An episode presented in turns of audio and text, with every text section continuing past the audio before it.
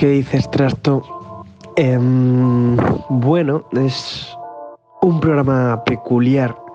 Eh, generalmente traemos un montón de artistas que conocemos de hace poco, que nos hemos visto incluso un par de veces de fiesta o que no nos hemos visto nunca. Pero el invitado de hoy lo conocemos personalmente eh, los dos desde hace más de pf, 10 años, 11 años, algo así. Y nada, eh, hemos visto incluso toda su progresión musical, eh, las cosas que están haciendo ahora dentro de la joyería. Así que bueno, vamos a conocer un poco más la figura artística y personal de Vázquez. Pues pásate cuando quieras. Bienvenido. ¿Qué tal?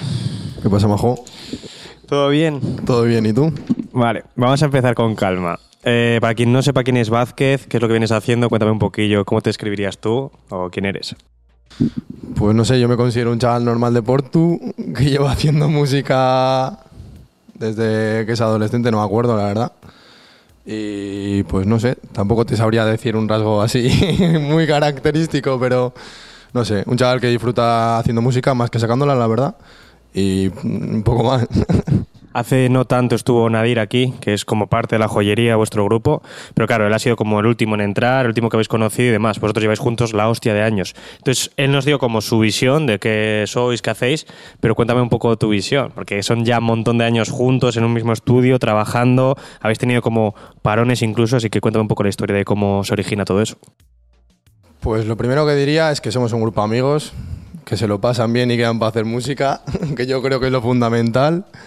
Y claro, la visión de Nairi es un poco diferente porque por lo que tú has dicho, también ha entrado el último tal. Pero básicamente eso, somos chavales que nos gusta hacer música, que siempre hemos disfrutado haciendo música y, y es que nuestro hobby realmente, como a otras personas igual les gusta quedar para, yo qué sé, para jugar a fútbol, por ejemplo, pues a nosotros siempre nos ha gustado quedar, pasar las tardes haciendo música, entre otras cosas, y, disfrutar de ello. Y nuestra visión, pues eso, eh, sobre todo disfrutar y pasarlo bien y, no sé, recurrir bastante a esa sensación de cuando te has grabado un tema que te sientes con una satisfa satisfacción de la leche. Que, dice, que dices, esto es lo bonito de hacer música, ¿sabes? Más que enseñársela a nadie cuando estás, que acabas de terminar un tema que a todo el mundo le ha gustado, que dices, esto es lo bonito de la situación, ¿no? Pues no sé, un poco eso. Hubo un proceso que yo me acuerdo en plan de que estabais como, claro, época rap, súper raperazo que éramos todos hace un montón de años y de repente cambió la movida. Yo sí que os perdí un poco la pista de igual no sacabais tanta música, seguíais haciendo música como tal y fue el proceso de repente, entran nuevos sonidos en todo el país, empezáis a experimentar, pues eso, autotune, trap, no sé qué. ¿Cómo fue ese proceso? En plan, ¿de realmente estuvisteis haciendo cosas todavía o hubo un proceso de decir, paramos todo? No, sí es cierto que hubo un proceso, un punto, que no sé cuál es, pero un punto de cambio. Y más que en la música, fue en la visión general de la gente a la hora de, de hacer música. O sea, no fue un hoy de repente me apetece entonar, cuando no he entonado en la vida. Fue más una perspectiva general, en plan, cambió nuestra visión absolutamente a todos los, a todos los niveles a la hora de entender la música, a la hora de consumirla y a la hora de hacerla. O sea, eh, y, no sé, yo creo que fue sobre el 2014, 2000, eh, 2015, fue cuando estalló toda la movida de la ola del trap. La gente estaba encalladísima, entre ellos yo y, y bueno, mucha otra gente está encalladísima en esa visión de lo que es el rap, entendido como el rap de antaño. Rap real. Y el rap real. Y, y yo creo que con la expansión, eh, expansión del trap también hubo ahí un movimiento general bastante... que la gente se volvió un poco loca y empezó... Descubrimos el autotune. Que eso fue como abrir una frontera increíble. Fue abrir un coco sí. enorme. Fue un que puedo entonar y sueno bien, ¿sabes? Sin hacer ninguna barbaridad, pero puedo entonar y hacer barbaridades con la voz y más o menos, más o menos que entre dentro de, de, de lo que considero que está guapo, ¿sabes? Si eso fuera hostia. Y yo creo que el autotune fue el punto, pero más que, ya te digo, más que el sonido general fue la visión general, cómo empezamos a enfocar todos, no solo nosotros, toda la gente que consumía música, eh, ese salto que hubo entre el rap y lo que vino después, que bueno, en su momento se llamaba trap, luego ya empezó a derivar a otras cosas. Claro, es que en esa época, o sea, es lo que tú dices, no solo cambió el sonido, sí que había antes una perspectiva de era un hobby, en plan de hacemos música porque nos gusta tal y cual, y antes la música se contemplaba en España como un hobby o un sueño, en plan de, "Buah, ese se ha pegado, se puede vivir de la música, uno, ya está. Ahora se puede hacer una trayectoria, se puede se contempla incluso como un trabajo, en plan de la gente se mete en la música de quiero hacer un curro tal. ¿Cómo tienes tú esa perspectiva? Es decir, ahora, por ejemplo, te has mudado a Granada, ¿cómo ves ese punto de me tiro a la piscina, voy a intentar cumplir un sueño o hacer de esto mi oficio? Es complicado porque no tienes dinero, quieres sacar cosas de calidad, pero para sacar cosas de calidad necesitas dinero, necesitas invertir, inviertes y tampoco te da un beneficio económico suficiente como para por lo menos rentabilizar lo que has invertido. Entonces es, un- es una movida, la verdad. O sea, la gente tiene que tener claro, o sea, yo, yo creo que la gente tiene que tener claro que la gente que se mete a hacer música no, no puede pensar en voy a vivir de la música. O sea, si te llega, Claro, como... Bien, puedes tener un objetivo real de quiero vivir de la música. Lo puedes tener, evidentemente. Dedicar pero tus esfuerzos. dedi- puedes dedicar tus esfuerzos a que ese objetivo se cumpla. Pero realmente, tú partiendo de cero, no puedes tener una perspectiva de voy a vivir de la música, porque es una- hay unas posibilidades muy remotas. Muy remotas. O sea, yo, mi caso personal, yo mis ahorros, los que he tenido, los he invertido. ¿Me ha dado algo hasta ahora? Muy poco. ¿He rentabilizado? No. A día de hoy, ¿cómo lo enfoco? Mm, sinceramente, espero que algo recupere económicamente. ¿Que no me lo da? No he perdido nada. Porque yo lo que hago me gusta. O sea, quiero decir, yo lo que hago lo hago por hobby. Lo hago porque de- a- a- a- antes de llegar a este punto, cuando, mm, como has dicho antes, antes cuando éramos raperos y, o, por llamarla así, que nunca lo hemos dejado de ser, pero bueno, eso, es otro tema. Antes cuando éramos menos profesionales, yo lo hacía igualmente porque me gustaba, sin ningún tipo de objetivo ni, eh, no sé, eh, sin ningún tipo de mm, pensamiento económico, por así decirlo, ¿sabes? Es que ese es un punto también, que en algún programa lo hemos hablado, de que, claro, la gente ahora entra ya con la perspectiva fijada de no es mi curro, voy a hacer pasta.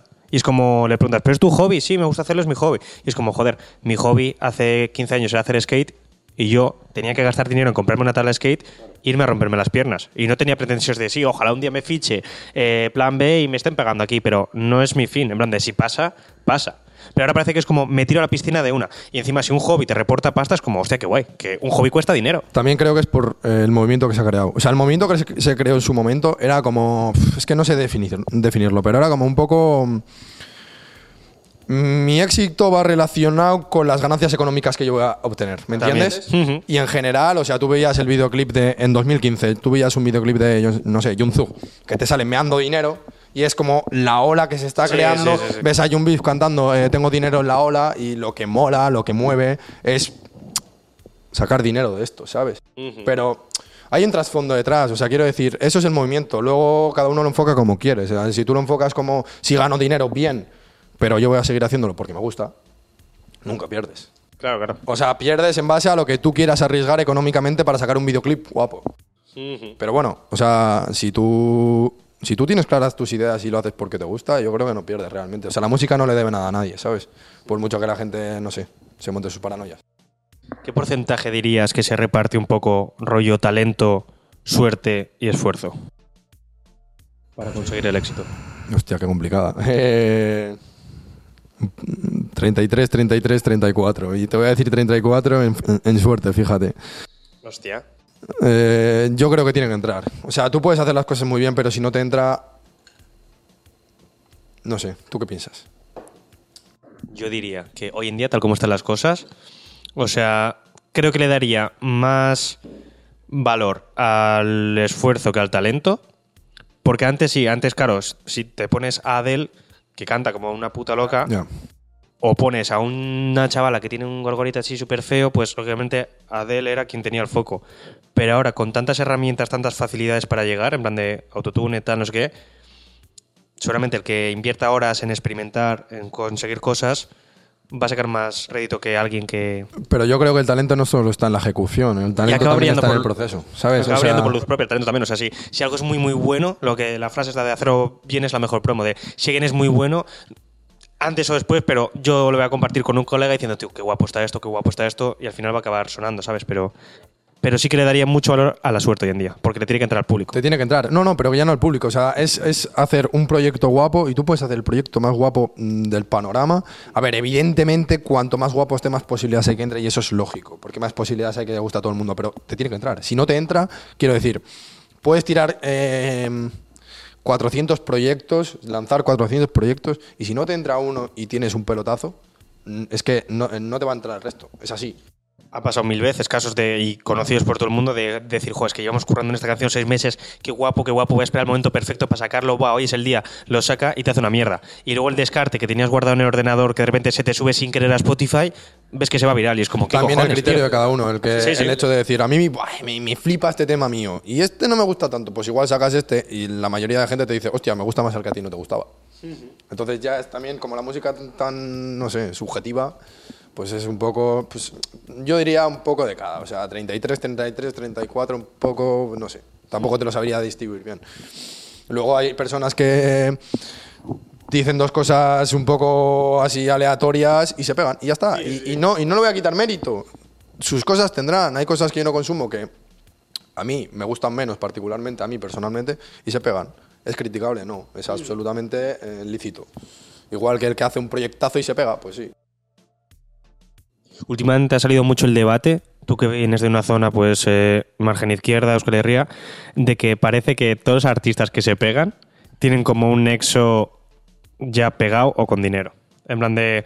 Ha salido el debate de mofa, de repente sale alguien que empieza a destacar un poco más y es como, ah, sí, pero es que sabías que su padre trabaja en Sony o sabías que su primo es hijo de no sé quién o con mucho dinero. ¿Crees que eso es así? ¿O que realmente sigue están saliendo un montón de artistas que no tienen ningún nexo por ningún lado y. Hay de todo. Y tener dinero ayuda. Por Siempre. supuesto. tener dinero ayuda siempre, para todo. En este campo, pues más, bueno, más no, igual que en todo. Igual que todo, yo creo. Yo particularmente no conozco a nadie que me diga, su padre es, mm, no sé, presidente de Estados Unidos, pues no le conozco. Yo no, no sé de ningún caso así. Me imagino que habrá gente, y, y evidentemente, pues lo que te digo, tener dinero ayuda a la hostia. Que hay gente de barrios humildes que han salido y han destacado y se han pegado, pues también. Tú que escribes muy guay, creo que es lo que todo el mundo recalca de ti, así. Tienes una escritura que lo puedes hacer más complejo, menos complejo, pero al final acabas transmitiendo a la peña. Y es lo que le llega, es como, hostia, qué guay escribe Vázquez, tal. ¿Te has planteado escribir para otros artistas? Sí. Quiero decir, Si hay algún artista que quiera aprovecha, aprovecha. Sería la Si hay algún artista que sea flojo escribiendo, que sepa que me puede tirar al Insta, ¿vale? Sería la polla contratarte así, en plan de, mira, soy flojo escribiendo. ¿Qué puedo? No tengo una voz muy bonita, pero me dicen que escribo bien, así que si alguien quiere... ¿Te llega alguna propuesta? ¿O has No. tirado incluso tú en plan de ofrecerte? No. ¿O es algo que en plan de. No, no, te has dicho, joder, todo el mundo me lo dice, igual algún día me cundiría. Ojalá pero- vivir de la música en cualquiera de sus facetas. Si me viene mañana X, que X está pegado o quiere pegarse y tiene dinero, lo suficiente como para darme de comer y me viene y me... y, evidentemente, o sea, a mí me encanta escribir. Y me encanta... Si me da mis condiciones, quiero decir, si me da total libertad, y imagínate, tú escríbeme el tema y luego me los pones, si me gusta bien, si no me lo corriges. Buah, encantado. encantado. Es que es un punto también, porque claro, tú tienes eso, una escritura súper propia, particular, de muy vivencias tuyas, muy emotivas, eso, de intensas de sentimientos. Estoy intentando despegarme un poco, ¿eh? ¿Sí? Sí, sí, estoy intentando contar cosas generales, ¿sabes? Sin que se me vea identificado en ellas. ¿no? O sea, o, o que me Que vea no está mal. identificado. O sea, sí, a mí sí, me sí. cunde y mucha gente se sentiría identificada. Pero imagínate que te viene de repente ahora Paulina Rubio. Claro, tienes que escribir un tema para Paulina Rubio y es como. ¿Cómo te verías ahí? En plan de adecuarme a contar otras movidas. Pues intentaría escribir como siempre he escrito yo, pero teniendo en cuenta que estoy escribiendo para Paulina Rubio, ¿sabes? No lo sé, pues intentaría, no sé, no sé cómo me saldría, como no, me, no se me ha dado la, Pero vamos, que Paulina, si quieres, ahora, háblame que... No, sin más, eso. eh, eh, creo que tendría que amoldarme, evidentemente, porque tienes que tener en cuenta para quién escribes. Pero creo que mm, acabaría cogiéndole tranquillo también, ¿sabes? O sea, aunque no escribiese para mí, como siempre he escrito para mí, creo que no. O sea, también en la joyería también llevamos bastante un rollo de. Igual saca un tema al Iván y lo hemos escrito entre tres. No es lo normal, ¿me entiendes? Al igual que a mí me ayudan, ¿eh? Por ejemplo, yo media vida lo escribí con Erebo, ¿sabes? Y es mi tema con más reproducciones y la escribí con él, ¿sabes? Pero quiero decir, en, en- en- la joyería llevamos un rollito así bastante ambiguo, ¿sabes? Y está bien porque también aprendes a adaptarte a, a otros artistas, como te sí, estoy claro. diciendo, ¿sabes? Sí que predomina en plan de una temática triste en tus canciones o más de volcada de, emo- de emociones, sentimientos, como quieras llamarlo tal. ¿Qué crees que engancha un poco de eso? ¿Es como decir volcar tus emociones para luego liberarte? ¿O poder refugiarte una vez está creada la canción en eso? ¿O es simplemente en plan de, "Pff, me ha salido por aquí escribir, no lo he pensado? Es que depende del momento. Yo creo que normalmente no. A no ser que esté en una situación específica muy remarcable, no voy a escribir de algo específicamente. Por ejemplo, la canción de Gato ni siquiera fue una idea mía. Yo estaba tocando unos acordes con la guitarra y vino el Iván y me dijo, me quiero escribir una canción sobre un gato que han echado de su casa. y le digo, vale. Paulina, flipas, ¿te la has escuchado? Está guapísima. y sin más, pues pues nos pusimos a escribir sobre eso y, y acabó saliendo eso y la escribimos sobre la guitarra y... O sea, quiero decir, tampoco... Lo que te quería decir antes de que estoy intentando despegarme es porque estoy... O sea, de hecho el álbum que estoy preparando, em, quiero que sea música despreocupada. No quiero... Quiero escribir de cosas más banales sin que sean cosas específicamente intensas que digas, Dios, tan, o tan roto el corazón, o estás súper feliz de repente, ¿me entiendes? Quiero escribir cosas más cotidianas, que también tiene su romanticismo escribir sobre... Tengo un tema que habla sobre... Me he escrito un tema que habla sobre los resfriados. Y ya está, es, es, es igual de lícito que escribir sobre que te han roto el corazón. De hecho, es más original, porque ¿cuántas canciones hay sobre Sí, que sí, te han roto el corazón? ¿Me entiendes? Entonces, eh, no sé, un poco esa idea de... ¿Y por qué te ha llevado esa idea de querer despegarte de eso y decir voy a escribir sobre algo más banal? O sea, ¿tiene algún porqué? Sí, escucho a artistas que... Puedo escuchar artistas como yo que se voy a decir uno aleatoriamente, Raúl Alejandro, ¿sabes? Y me pueden molar sus temas, pero lo he hecho por decir ¿eh? el nombre, pero quiero decir, eh, mm, igual no veo tanta originalidad en la temática, ¿me entiendes? Y es algo que me impone. Y ve, escucho un tema de Albert Pla que hace una canción sobre que su novia es una terrorista y, y que no puede dejarla por muy terrorista que sea.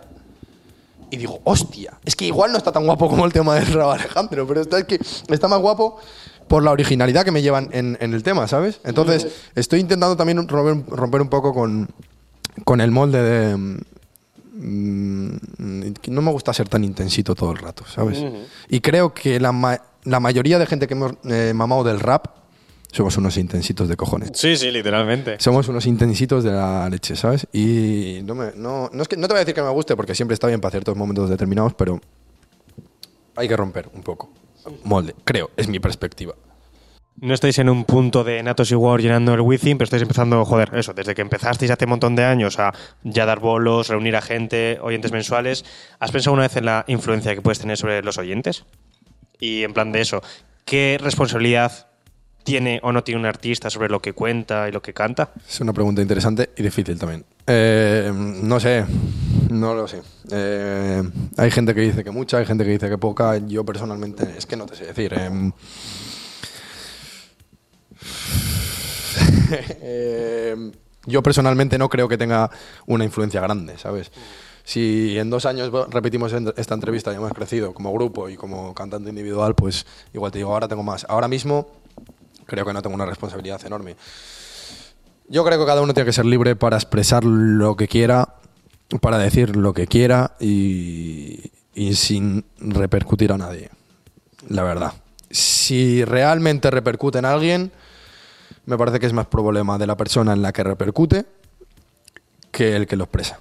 Porque el que lo expresa tiene que tener libertad de expresión para decir lo que quiera. Y si estás haciendo apología a la droga, pues no te lo tomes en un sentido literal, ¿sabes? O sea, no sé. Tampoco te voy a decir que esté bien decir cualquier cosa, porque creo que hay unos ciertos límites, pero ¿quién marca esos límites? Es que, claro, los límites de la, de la libertad de expresión son muy ambiguos. Te voy a ir por ahí a ver si crees que ahora hay más libertad de expresión que antes o menos, porque joder, tenemos en cuenta que lleva Pablo Hasél no sé cuántos años en una cárcel por, una, por unas canciones. Y es como, ya no solo eso, está ahora muy de moda eso, la moda de la cancelación, de tal, de no puedes decir eso en un tema, en plan de ¿por qué? O sea, sigue siendo incluso ficción. Decir que yo en una canción que voy a matar a Real. alguien, no es que voy a matar a alguien. De hecho, si Real. digo en una canción, es muy probable que no lo vaya a hacer en la vida real, porque no Real. soy tan tonto de ir diciendo voy a matar a alguien y lo mato. Y en el cine está súper bien visto que haya mazo sangre, mazo crímenes, violaciones, todo, que es Real. desagradable de ver, pero en cuanto lo dices una canción es como, no, no, por aquí no. En plan de, ah, vale, hay límites en los artes o cómo va eso. Y gente que Lo has incluso... dicho se- tú. La censura hoy en día está como en el propio artista, es decir, no voy a decir esto no porque me vayan a decir algo de, oye, es ilegal, sino porque si digo esto, toda esta gente se va a enfadar conmigo. Es como me pongo yo la censura. Sí, pasa. Pasa y el símil con el cine es, es, que es real. En plan, en el cine tú pues eh, ves a Tarantino que hay cientos de millones de personas muertas y, y sangre a litros y, y vamos, nadie Claro. dice nada. Pero tú hablas de matar a un- una persona en un tema y la gente se lo toma literalmente. Mm, Pues no lo sé por qué es, la verdad. Pero pasa. Y por- va un poco ligado con lo que te decía antes. Mm, No creo que sea responsabilidad del que lo crea. Creo que es responsabilidad Claro. del que lo escucha, de que se lo está tomando de una forma literal. ¿Me entiendes? Hay una. Hay un. Hay cierta parte de la música urbana que hace apología a la droga. Si lo quieres enfocar como.